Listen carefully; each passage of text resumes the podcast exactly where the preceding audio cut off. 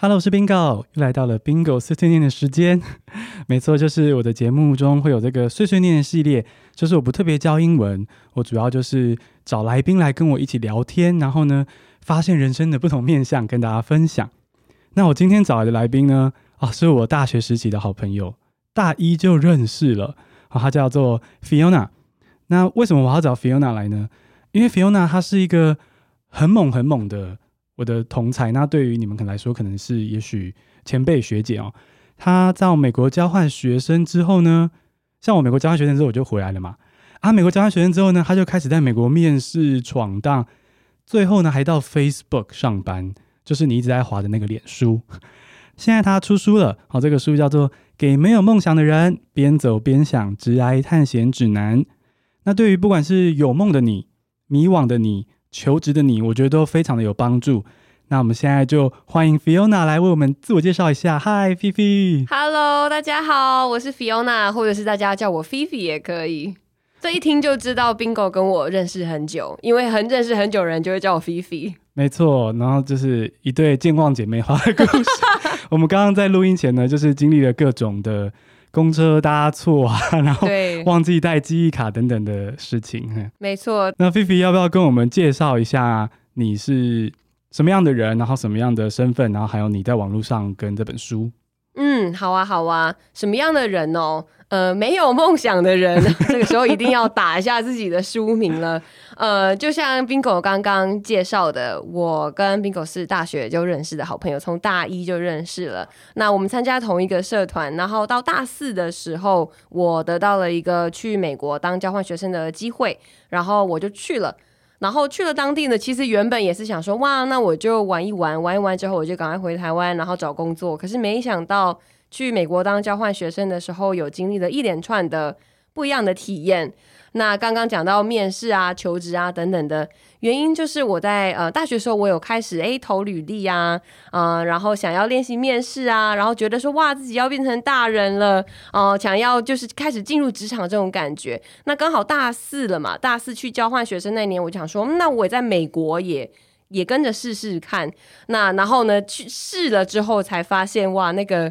诶，这个自己跟世界的级距有一点点落差呢。所以在当地的时候，我就有点像是从头开始土法炼钢，用英文面试，然后写英文履历，然后呢，到最后呢，就是跟他们一起找实习呀、啊，甚至到后来开始萌生了想要找正职留在当地呃念书的这个呃念头，然后呢，一路。啊、呃，到后来我选择在美国考研究所，考完研究所之后呢，再继续求职，呃，然后呢，求职，然后呢，找到第一份工作，然后之后再继续转职，然后最后到了科技业，然后呢，最近一份工作是在脸书的这一连串过程，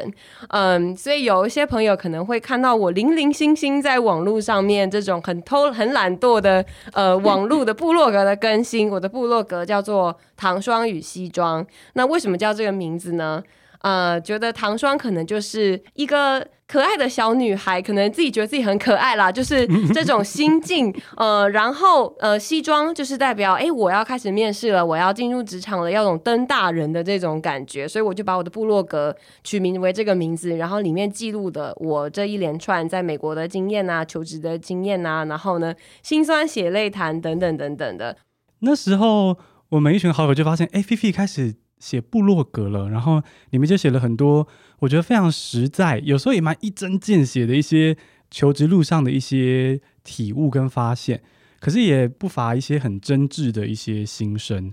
那这些都会在这本书中用更完整的方式呈现。对，嗯，对对对，没错没错。我觉得这个部落格它也捕捉了我那个时候的一个心境，不管是迷惘啊，或者是觉得愤世嫉俗啊，或者是觉得哦我好不够努力哦，大家应该要更努力，就是各种的情绪都有写在我这个部落格里面。所以现在回去看，它也是一个嗯很棒的一个成长的记录。我觉得大家刚刚听到菲菲的这个热情，就是他当初为什么会写《唐宋与西装》，跟现在出这本书，就是他自己当初跌跌撞撞，也许鼻青脸肿的经验，他希望可以帮助后面的人。对，我们先让大家认识一下 我跟菲菲的过去。私心要讲啊，就是因为我跟菲菲同个社团嘛，然后又一起去美国交换，还一起去旅游。你记得我们一起去，我们一起报一个旅行团吧？对，然后一起去。好多美国的，那是中西部吗？国家公园，对，国家公园、犹他州什么的。对，我还记得我们在一个很破烂的那个小 hostel 的餐厅里面，嫌那个咖啡不好喝什么的。那我最印象深刻的是那一刻。那菲菲，你回想到那次旅游的话，你想到的是哪一刻？有，我有两刻。两刻，好来。对，有一刻是，对，那个时候我们报了这个旅行团，然后其实。美国那时候其实大家玩国家公园哦，大部分的人会是那种什么夏天、秋天的时候去，那时候阳光很美啊，然后天气也很好啊。但是那个时候我们穷学生，然后呢再加上就是放假的时间就是十一月还是二月，反正我们去的时候就很冷，然后很阴暗。然后呢，其中有一站就是我们到了一个照理说夏天应该会是很美，然后有很远方的那种大山、大石头可以看的地方，但是我们那一天就是一个很雾。然后很阴，然后很冷的一天，可是我们还是在那个景点里面照了 N 张照片。我记得我们三百六十度角度都摆 pose。对啊，就站在某一个路边的石头上，也都可以照出很多张的照片。然后那时候用的还是数位相机，没错，我们数位相机就拍了好几百张照片。然后这就是当年的当年的我们。很自恋吗？是这个？其实我有找到那时候的照片，对啊，我会我，我会分享到 IG 上，啊、好不好？大家可以来看，可以，可以，可以，到时候可以 tag 你吗？好，嗯嗯，好吧，好了好了，可以。那时候胶原蛋白，脸上胶原蛋白还比较多，所以啊、那时候我也是。然后有第二课哦，你记不记得我们有一张照片是我们两个戴着浴帽的合照？我们好像就是洗完头啊，然后都没有干啊，然后就是。头上都还绑着不知道是浴帽还是是浴巾的那种，然后就连这样子的一个状态都要故意摆出一个名模的姿势，然后在破旧的旅馆里面合照，一定要寄给我。应该是这样，还是菲菲要自己 po 在那边？不太敢，不太敢。对，所以我跟菲菲其实真的是有在人生很多时刻都有交汇，而且特别是菲菲这个美国这一段旅程的开始，我其实是有参与到的。但是那时候，其实在美国见到你的时候，因为我自己满心都只想着要玩啊。然后我在见到你的时候，其实我完全没有意识到，就是你一直在对找工作这件事有一些期待。然后直到看到唐双与西装之后，我才意识到说，哦，原来那时候菲菲跟我想的事情是不一样的。可是菲菲却说，这个标题还直接取名叫“没有梦想的人”，因为对于我这个人来。我来观察菲菲会觉得说，这根本就是一个充满梦想的人啊！你一直在往前冲，所以菲菲为什么会说自己是没有梦想的人？什么是没有梦想的人？讲到什么是没有梦想的人，就先讲有梦想的人吧。我觉得有梦想的人就是很知道自己要做什么，就是他有一个很长远的目标吧。然后他一步一一脚印的都在朝着那个远方的那座山来前进。那没有梦想的人，我觉得就是可能心里面觉得说，嗯，什么都好，什么都很 OK，所以我们心里面没有那一个那一座远方的一定要去的那一座山，我们可能就是边走边看，然后边走边玩。然后你刚刚说，诶，我我我看起来好像很有梦想，那其其实那个就是一个嗯一个假象，我有点像是横冲直撞型的，所以可以说是。当初菲菲这么的积极，并不是说你觉得在美国一定要实现某件事情，只是说你觉得很好奇那里的一切，然后而且就是一个都到美国了要吃到饱的一个心得。对对。就是穷人思维啊，就是觉得我钱都花了啊，我就是一定要去 maximize 那个这个整个经验嘛。然后我记得以前很有趣，我就是好莱坞电影看太多，然后嗯，我在求职过程当中，我也是秉持着就是我要去最大化我的经验的这个过程，所以我能够参加的东西我都去参加，什么征才说明会啊，呃，社团活动啊，我就到处去，我还参加那种。兄弟会、姐妹会的活动哦，那事实上，对，不要怀疑，姐妹会的那种样子，就是你好莱坞电影里面看到的那个样子，每个人都超正。那有超级心机吗？嗯，因为我不够正，无法加入，所以我没有最终没有办法加入。但是我去参加活动的时候，他们人都非常非常 nice，但是他们真的是清一色站出来那个。马尾绑起来，然后热裤穿起来，然后再加上吊嘎的那种小上衣，哦，整个赏心悦目到不行。然后对，连这种活动我也去，我也去跟人家参加。哇，你这个横冲直撞很猛，因为其实我有先听你到这个有台，哎，帮有台宣传 小宣传一下，帮我们听啊，有质有量有多文，这个有台也是我的大学朋友，菲菲有先去受访，然后我就听到你说，你那时候也还会去混入别的大学的，这叫做什么？好像是一个学长学弟妹的交流，是不是？真才说明会啊，真才说明会对。但是通常真才说明会会是请他们的校友回来讲的，然后我就混进去嘛。那那社团都会有签到表啊，那我就问我一同跟我混进去的同学们说，那你们都怎么混进去？他就说，我们你就写你的名字啊，没关系。那我就会写什么 Fiona at UCLA 打 edu 这种，对对对，假装是自己是在校的学生，但事实上不是。我有收到数个奇异的眼光，就是有同学觉得，嗯，他是我们班的吗？对，就觉得哦，是对的，也有有有收到，但是我当然是现场还是有 hold 住 hold 住全场，找个老娘 hold 住全场的人，对对对对对对，我就完全带着那个，真的是带着台湾吃到饱的精神，我觉得大家可以听到菲菲真的是把时间塞到满。我的旅游他也有出现，然后他工作的这些就是也不是工作啊，就是为了工作做的准备也没有少。我想我那时候超混的，我那时候只有刚到的第一个礼拜、第二个礼拜，我想说哎要参加个社团，然后我就想说那我喜欢唱歌，UCLA 有个 acapella 的社团，那我说哎 acapella 看起来好像蛮有趣的，就去试试看，然后就在那个学长姐面前唱那个。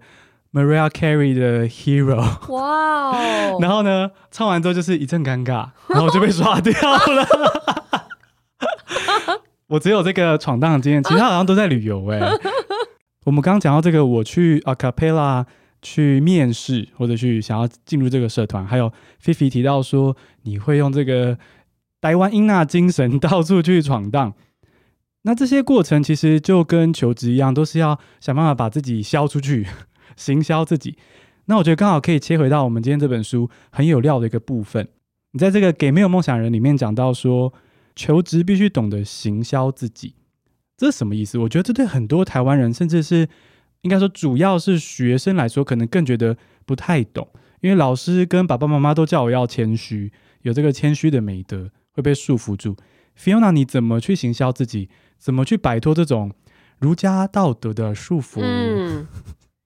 我就是也是因为太过温良恭俭让，所以也吃了一些土啦。所以呢，我就有点是特别的把这个整个经验整理出来分享给大家。然后我在当地开始参加社团，或者是跟美国朋友开始交朋友，然后跟他们一起就是练习面试啊等等。这个过程当中，我发现他们真的蛮会看到自己的好。蛮知道要怎么去叙述自己过去的经验的，跟台湾的同学跟我自己比起来，至少那比方说我去实习的话，可能只是帮老板整理一篇新闻而已，那我可能就只会写出来，就说负责整理新闻资料。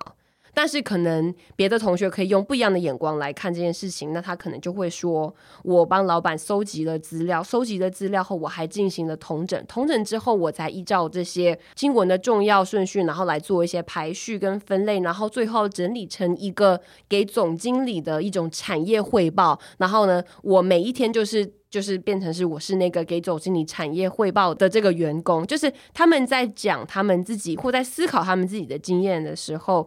呃，我发现那个眼光不太一样，做的事情可能是一样，但是我的角度都是从我自己为出发，我就看到我自己眼前小小就说啊，那我就是整理几个新闻而已。可是呢，有的时候你要懂得行销自己，你可能要跳出来你自己的这个小点点，你要从就是更高的一个眼光来看你自己，就会看出来就说哦，其实你今天整理新闻资料，你其实是协助老板做出更好的产业决策，协助老板就是掌握产业的脉动，然后你还会知道说，哎，你其实。整理资料里面有好几个步骤呢，你会搜集，好，假设你会使用某些资料库、搜寻引擎，然后呢，你还会整理，然后你还会依照它的重要性做排序，等等等等的。那我觉得这一个就是一个，就是一个 gap，就是一个我在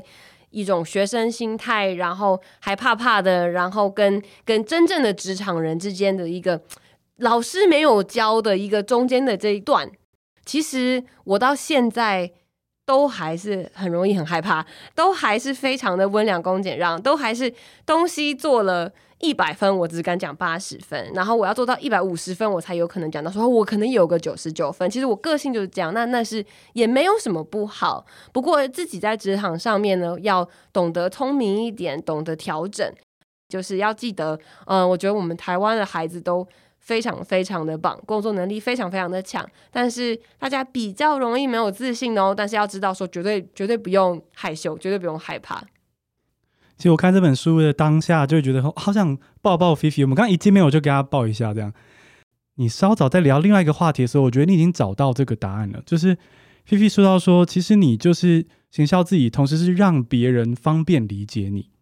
我觉得也许台湾人用这个方式比较可以克服这个。啊、谦虚是美德这个束缚，就是因为我们同时是很有人情味的一个民族嘛，所以其实我们为了体贴我们的受众，也就是 AKA 老板们，其实确实是有需要好好的行销自己，他才有机会看到你，也是 do yourself justice。我很喜欢你刚刚讲的，就是呃，我们要方便让受众认识自己，比方说你写履历的时候，关联性很重要。首先，我们要求职，我们要写履历之前，要先站在对方的角度去想，说我今天为什么要开这个缺？我今天是要找什么样子的人？因为所有的老板在开缺的时候，他心里面一定是有一个 project，有一个什么东西，他需要去有人去做，所以他才开这个缺的呀。那用他这个方法角度去思考，他想要看到什么东西，你再来把你的履历。写出来，写到一个跟他想要的形象比较接近的那个状态，那你的那个 转化率的就会高非常非常的多。嗯嗯，所以其实我们从这个行销聊到说关联性，就是你在推销自己的时候，除了是把自己的这个工作，你看到自己工作的重要性之外，你也要去像是为每一份工作去看见你跟这个工作的关联性，这样子去写履历会比较好。我还很喜欢书里提到一点哦，就是，诶，你在职场自我介绍的时候啊，必须要有故事。我觉得这个很有意思，诶，哦，对很多大学新鲜人可能会以为说，嗯，这个职场自我介绍就只是说，Hello，我是 Bingo，呃，我从哪里哪里毕业，然后我有什么什么什么样的经验，所以我觉得我适合这边的工作。他们可能觉得只是这样子。那菲菲说的这个故事是什么？什么叫做有故事的自我介绍？我觉得可以用一句话来一言以蔽之的话，就是。我是谁？我为什么会在这里？就比方说，假设你有很多的经验，你可以用非常零星的、非常碎片式的来说。比方说，你就是某某某，然后你在某某某大学毕业，然后你念了哪一个系，然后你修了这些课，然后你参加这些社团，然后你做这个实习，然后呃，第一份工作结束。那这些东西，它中间有没有连结呢？它中间。对，连接到底在哪里呢？就是你如果用碎片式的这种纯粹叙述式的方跟呃的方法跟面试官说，对方可能会 catch 不太到，他变成他必须要在他的脑海里面很努力的再花一层的精力去帮你想说，哦，OK，好，所以你念行销，OK。好，那你第一份工作是这个，那 OK，好像有有有有，你有做到这个，然后那个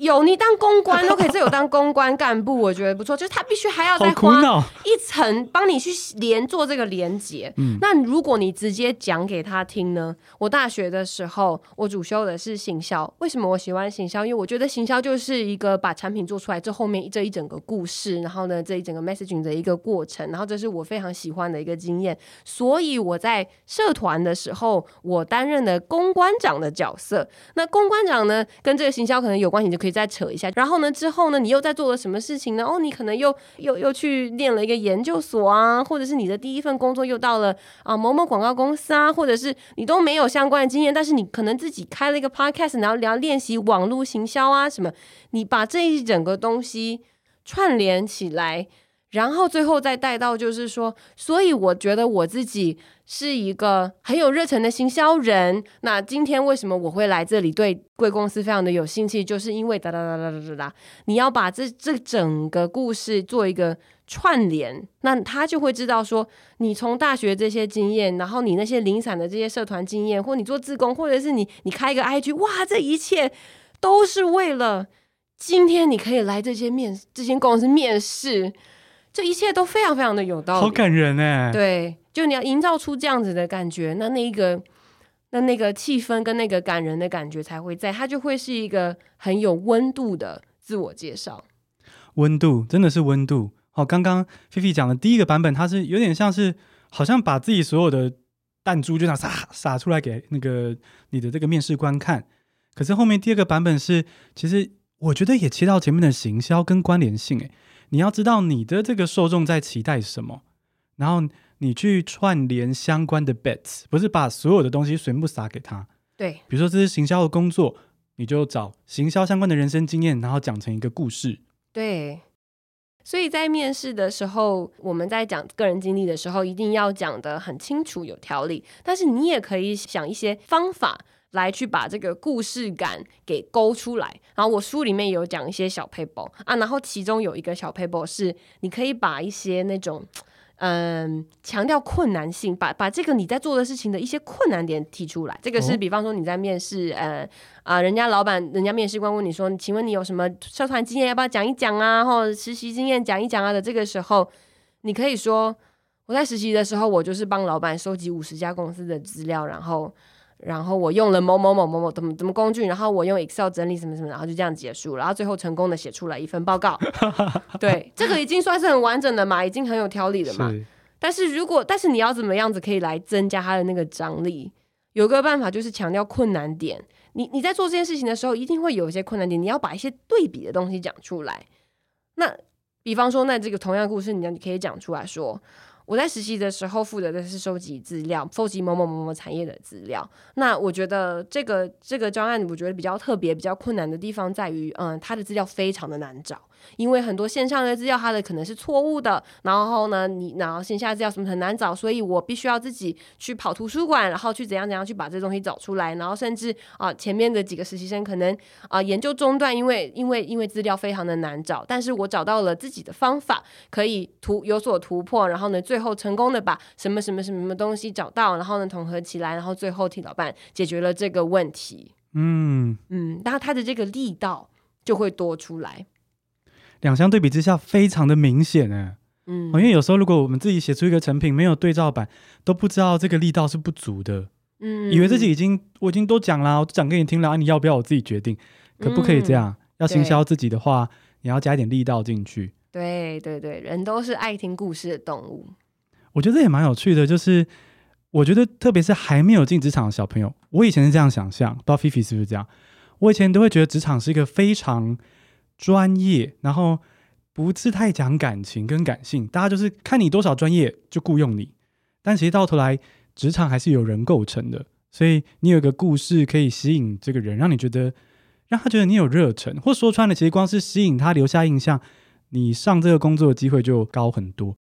你很有实力，可是也有很多其他很有实力的对手。那如果你是那个吸引他注意的人的话，你的获胜率就高很多。嗯，没错，没错。那所以这个时候你，你就要用不一样的眼光去检视自己过去的这个经验。那我在书里面也举了一个我很喜欢的一个小例子，就是假设你今天是蛋糕社的设备股长，好了，那你今天做的唯一的一件事情，就是帮社团 print 我设计一个那个器材借用的表单，那。这就是你，你是设备股长，然后你的业绩就是这个。那你可以说，然后你还要推行啊，大家大家那个干部会议的时候，你要跟大家说，那以后我们在借这个器材的时候，大家要怎样写啊？然后我们要借这个归还的时间啊，什么什么什么，就是你设计了一套这种小小的一个机制，就是目的就是为了就是让社团不要有再有这种器材遗失的这些呃问题发生啊等等。那你可以用一个很简单的方法去去叙述，就是说我是设备股长，我负责器材。我设计的一个表单，就是类似可以用这种方法去说，比较消极一点的。对，但是或者是你可以说。我觉得我我你可以指出来，就说我们社团常年都会有一些呃设备遗失的一些问器材遗失的一些问题，呃，那很大的一部分是来自于同学们在借用的时候啊、忘记归还了啊，或学长姐借用的时候，哎上一届留下来然后没有清点好，然后等等等等的，所以我们每一年都必须要支出一部分的费用来去重新再买一些设备。那这对社团来讲，甚至你可以量化。你去算一算，你每年少了几个那个什么打蛋器，然后什么什么，你就可以去算出来说，那我每一年就有百分之多少的成本在于。在处理这个完全可以啊、不必要的器材的这个购买的那个呃的这个花费上面嘛，那你这个东西这个这个就可以当成一个你你可以提出来的一个点，那你就继续说，所以我就设计了一个器一套器材借用系统，然后并且训练我们的干部实行，然后甚至如果时间够的话，你还可以说你在实行的时候遇到的困难，比方说。你在刚开始实行的时候，你的干部不鸟不鸟你啊，或学长姐回来借然后不鸟你啊，所以我你遇到了很多困难，所以遇面对这个困难你怎么解决的？哦，你要召开你的干部会议，然后跟干部好好沟通，说这个东西的重要性，然后你量化出来，就是说我们每一年会花多少钱在啊弥补设器材上面，所以这个东西如此的重要，等等等等的，然后呢，让大家齐心协力一起去推动这个新的器材借用系统。所以你就从此之后，你的成效就是从此之后呢，你器材就没有再遗失了。至少你在担任干部的那一年的话，你的器材全部都是 OK 的。那这样子的故事听起来，你就会觉得很感动。然后你会知道说，你你会觉得有种历历在目的感觉。你有没有觉得，就是有一个小孩子，他就是看到，就是说大家器材都都没有好好的换，但他很努力的去设计，它是一个很简单的一个表单，可是他就是在社团里面做这样子的推行的工作。那所以。身为一个面试官，你不就听到了很多很棒的特质吗？解决问题的能力啊，领导能力啊，然后沟通能力啊，然后不怕困难的能力啊，所有东西都可以呈现出来。那这就是一个很有张力、很有温度的这个故事，可以帮你达到的效果。好，好可爱哦！我觉得，对啊，除了很有效之外，也觉得很可爱。而且我觉得其实这也很棒，就是从菲菲这个说故事的技巧中，我觉得也可以看到，其实不只是求职。我们生活中也很容易遇到对自己没有信心，就是自己的那个 self talk 骂自己骂很凶这样子，就是我们有时候自己内在的声音对自己骂很凶，没自信。那其实这个技巧听起来其实也可以用在这件事上哦，因为有时候比如说像我经营 podcast，有时候可能会觉得说啊，这边怎么又没做好，音质这边怎么又没有做好这样。那我跟自己说的这个故事，我送给我自己这个上司的故事就很负面。可是，如果自己有这个重新包装故事的能力的话，你就等于可以转换自己看事情的观点。嗯，对，我觉得你刚刚讲的很对。你用什么样子的眼光，什么样子的一个故事的这个叙述方法来看你自己的故事，真的是可以影响到整个人的心态。菲菲，其实我们刚好聊到嘛，菲菲这一连串的这个美国求职之旅。目前呢，到的最近的一个点就是到了脸书工作。那面试求职开始找到梦想职位之后呢，菲菲却好像在脸书这边感到有一点迷惘。菲菲要不要聊一下这边的故事？嗯，就是就很坦白的说，以前我会觉得说，那我只要找到下一个 offer，我只要去的下一个地方，那我就会。我可能就会更快乐，或者是我就是可以有更多的体验，然后呢，就一定会很好。然后我就是用这种方式来经历我的一些探险的嘛。那可是，嗯、人生真的是一个很神奇的东西。你有的时候有些东西你没办法控制，有些东西你没有经历过，你也不知道它会是一个什么样的感觉。所以我其实，在最近的人生阶段，有走到了算是一个。低谷好了，有大家有没有玩过那个超级玛丽？就是它有一些关是在陆地上面的，就是有蓝天白；有些关它是会噔噔噔，它会 掉到那个地下去。绿色的管子，水管，对对对，我就是我有点掉到一个很大的一个水管的那种地下关里面。在这样子的状态之下，就坦白说，就是身体健康跟心理健康都有都受到了一个很大的影响。现在回头来看，我觉得是一个很棒的生命的礼物。因为你没有经过这样子的黑暗期，或者是一种一种迷惘、跟压力、跟自我怀疑，就是所有负面情绪跟忧郁，就是。全部都聚集在一起的那种很很很困难的一种生命经历，你你不会珍惜，或者是你你不会有另外一个，你会觉得世界都还蛮所以都是很很所以然的，就是说我只要努力，我就可以怎样，我只要怎样就可以怎样，你会觉得说你可以控制很多东西，但是我是真的是有经历到了那个低潮期之后，我才发现有些东西你没办法控制，有的时候你就是要掉到那个水管关里面去了，那所以我就开始学习。与自己对话，然后学习休息，学习放过自己一马，然后学习更有同理心，然后我就辞职了。然后呢，利用这段时间很专注的去写出这一本书。那我觉得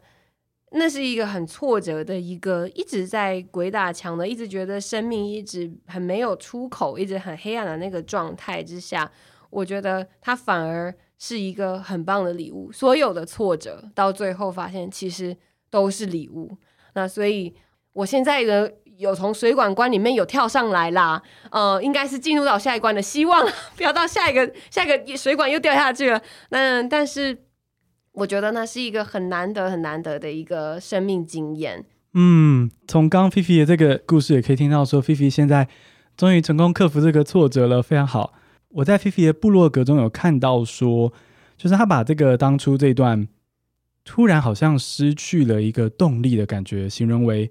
红萝卜不见了，好，大家可能看过或可以想象的一个画面是，那种小兔子如果在头上绑一个红萝卜，它就一直往前追，哦，就是可以拿来比喻这种就是很努力、很积极的人。那菲菲把之前那段过程形容成红萝卜不见了，那这个红萝卜不见了之后要怎么办才好？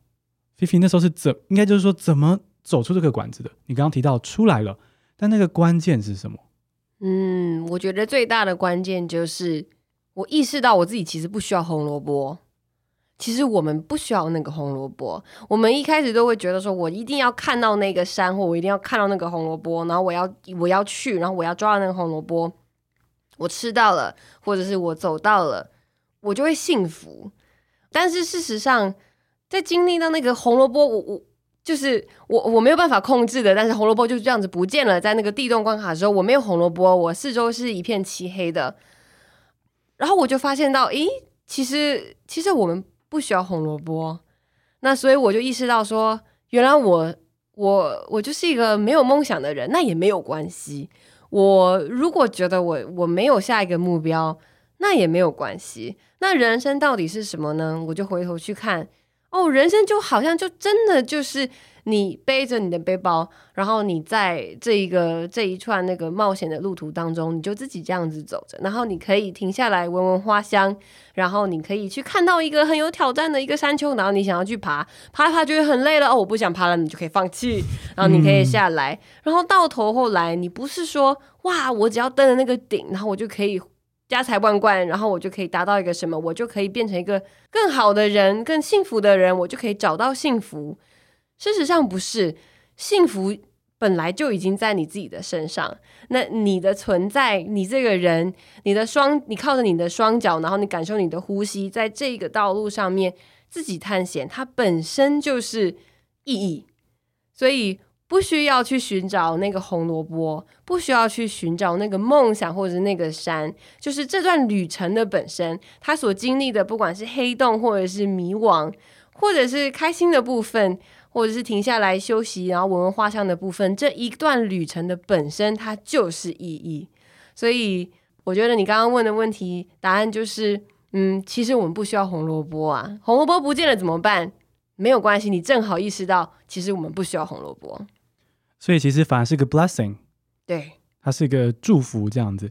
其实我觉得你刚边讲，我边意识到说，这个红萝卜比喻之好啊，因为其实这个红萝卜的问题，也就是在于你觉得红萝卜是那个福利，是那个幸福，然后你以为咬到了之后，就一切就怎么讲，就很美好了，就来到一个风平浪静的世界，再也不会有迷惘。可是实际上，大家可以想象到，那个红萝卜是永远在一个碰不到的距离。对，所以其实你是永远的追逐者。对，但事实上你不需要那个红萝卜。嗯嗯嗯，活在当下。对，这菲菲最近在练习的，对不对？对，我现在就真的是在练习。我发现我过去的自己很喜欢去找那个红萝卜，很喜欢去找下一个地方。可是到了之后又怎么样呢？你接下来还还会有下一个东西吗？所以我现在在练习的就是。Forget about it，我我们没有红萝卜啊，那我们我们有就是我们自己感受自己的呼吸，感受自己的那个当下，你的每一个 moment，你活着的每一分每一秒，就是幸福的本身。幸福不是一个目的地，嗯，你现在的每一刻就是幸福。我同意。我自己在粉丝页的经营过程中也有很类似的感觉。一开始就会觉得说，我要是仿到谁就好了，我要是登上 Podcast 排行榜哪里就好了，然后好像觉得那之后我就不用想了。那现在很多目标都达成了，可是其实刚达成的时候已经是狂喜，就跟刚吃糖的时候就是 Sugar Rush 很嗨这样。可其实真的，如果是抱着这个红萝卜心态的话，在那之后其实会瞬间觉得自己很空。对，如果你是想着红萝卜的话，这个贪心真的是永无止境。嗯，对，对，对，所以我非常同意，就是这一刻就是幸福。嗯，菲菲在部落格中还写到说，希望这本书哦，这个给没有梦想的人边走边想职涯探险指南。你希望这本书是一个说啊，要是当年有这本书就好了这样子的一本书，你是这样子去写的哦。也就是说，你希望给当年的自己嘛，对不对？那如果你现在可以回头，对大四的时候，哦，胶原蛋白满满，啊，然后呢，跟 Bingo 一样，当初就是非常的天真浪漫，要准备上飞机的 Fiona，说一句话，你会说什么？哇，这是个好难的问题哦。嗯，我觉得对对以前的自己的话，我最想要说的是。一切都会很好，Everything will be okay。嗯，这句话不是嗯对那个完全就是超级有自信，然后觉得已经可以可以可以就是当 super woman 的那个人说的，而是在真的是有一人生一定有很多很多的 moment，就是你真的是觉得你自己不够好，你真的觉得这以后已经完蛋了，你真的觉得你现在你都你没有办法。你没有办法移动，你没有办法达到任何东西，你不知道你该怎么办，你就是在那个很黑洞的那个状态下面。然后我就会很希望这句话可以，嗯，在那个时候的自己的脑中里面响起，就是一切都会好的，一切都会很好，你很好，一切都很好，就是 everything will be okay。那我觉得这一句话也是我想要对每一个在呃看我的书或者是呃听这段话的你说的，就是。一切都会很好，然后你因为你因为你很好，你已经够好，你很棒，所以一切也都会很棒。所以，嗯，这就是给大家的一个祝福吧。然后我也会持续的对我自己这么说。那在接下来人生的路途当中，一定会经历了很多很多的困难，但是我们都要知道，everything will be okay。没错，像菲菲说的，everything will be okay，就是不管是学英文、求职，或者你面对任何的人生的挫折，就是一定会遇到挫折，不是说不会有挫折，可是最后最后只要慢慢走下去，都会就是人生是一直不断的在不断的变化，这样子有好有坏。那我真的非常推荐这本书，大家可以听到菲菲的声音，文字里都是有温度的。我这个人其实很怕无聊，我很讨厌那种。冷冰冰的单字书，或是冷冰冰的求职教学书，哈，我很受不了。可是菲菲这本是有满满的很真挚的温度，那真的是把自己的心事剖出来分享。那我很欣赏这样子的人。如果你也想要了解菲菲的故事，然后从中学到怎么用故事包装自己，然后遇到挫折的时候怎么样去安慰自己的话呢，非常推荐你阅读这本书。那我们就再次谢谢菲菲来我的节目，耶！谢谢 Bingo，谢谢大家，那跟大家说拜拜喽，拜拜，拜拜。